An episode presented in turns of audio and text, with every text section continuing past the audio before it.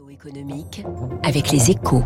L'édito économique avec Daniel Fortin. Bonjour Daniel. Bonjour Fabrice. Daniel Fortin, rédacteur en chef aux échos. Alors c'est évidemment l'une des questions qui va dominer la campagne présidentielle, celle du pouvoir d'achat des Français.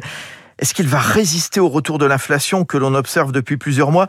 C'est un pari qui est loin d'être gagné, Daniel. Non, en effet, tout simplement parce que personne n'est vraiment en mesure de dire comment évoluera l'inflation. Euh, si l'on s'en tient à la photographie d'aujourd'hui, eh bien, ce n'est pas brillant. Les prix à la consommation ont augmenté de 3,4% sur un an en novembre. Euh, la Banque de France, elle, anticipe une hausse des salaires de 3% l'an prochain. Donc, faites la soustraction. Cela veut dire que le pouvoir d'achat serait en baisse de l'ordre de 0,5%.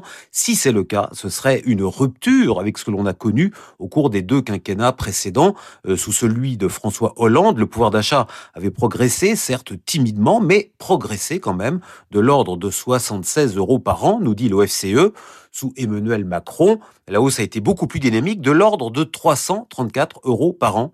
Alors attention, toutes ces variables, salaires, inflation, peuvent bouger. Euh, certains experts prévoient une inflation moins forte l'an prochain, euh, car ils tablent sur une accalmie dans la flambée actuelle des prix de l'énergie.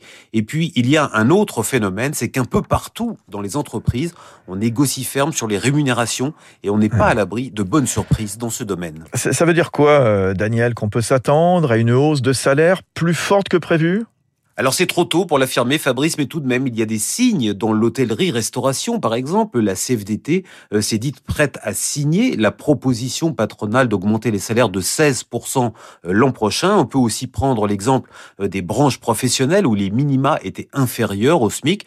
Sous la pression du gouvernement, une majorité d'entre elles devraient avoir signé une revalorisation en janvier. Et puis, dans une enquête récente, le cabinet de conseil Alixio a indiqué que les grands groupes français s'apprêtaient à budgéter des hausses salariales de 2 à 3% il faut dire que malgré la reprise de l'épidémie, la conjoncture est toujours bonne.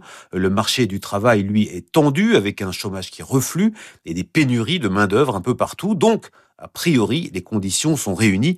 J'ajoute que le contexte présidentiel joue évidemment en faveur du pouvoir d'achat. On imagine mal Emmanuel Macron prendre le risque euh, d'une forte détérioration dans ce domaine qui reste, tous les sondages le montrent, l'une des principales préoccupations des Français. Eh ben voilà, merci beaucoup mon cher Daniel. Daniel Fortin, joyeuse fête et rendez-vous très très vite sur Radio Classique.